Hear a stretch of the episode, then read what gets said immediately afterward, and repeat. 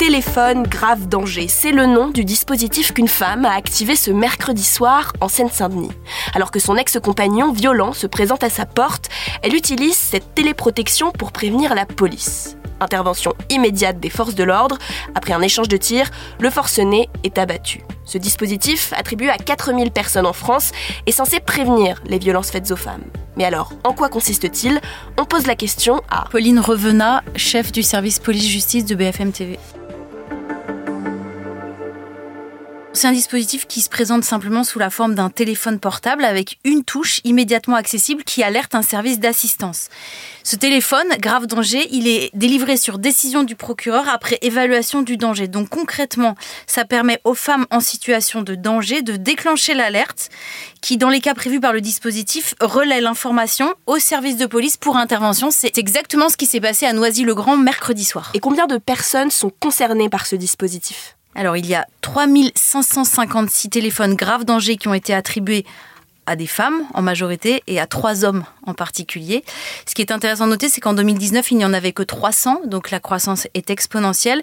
Et en France, on dispose d'un stock de 5500 euh, téléphones graves danger déployés dans toutes les juridictions. Donc ça veut dire que si vous, par exemple, vous vous sentez menacé, et dans le cas précis, euh, avec accord du procureur, euh, vous pouvez en faire la demande et votre dossier sera examiné. Et en 2022, il y a 2500 interventions qui ont été déployées sur activation de ce téléphone grave danger. D'autres initiatives existent pour prévenir les violences faites aux femmes, comme le bracelet anti-rapprochement. Oui, c'est l'un des autres dispositifs qui fonctionne bien. Il y a plus de 1000 bracelets anti-rapprochement qui sont aujourd'hui actifs sur l'ensemble de la France. Alors là, il n'y a pas besoin d'appuyer sur un bouton. C'est un dispositif de géolocalisation qui s'active quand l'homme s'approche de la victime et qui déclenche automatiquement une intervention des forces de sécurité. Comprenez, en fait, euh, l'individu, il a un bracelet qui ressemble à un bracelet électronique, souvent à la cheville. La victime, elle, elle dispose d'un téléphone qui ressemble aussi au téléphone grave danger.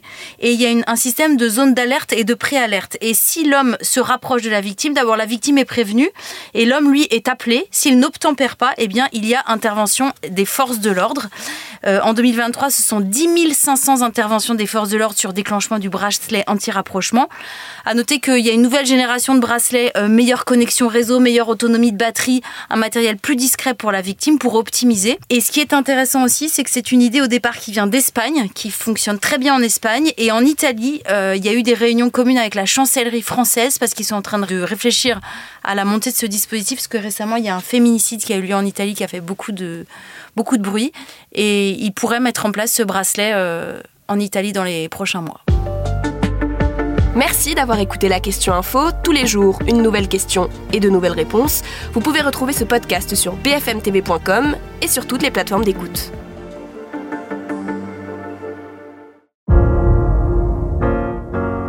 Vous avez aimé écouter la question info?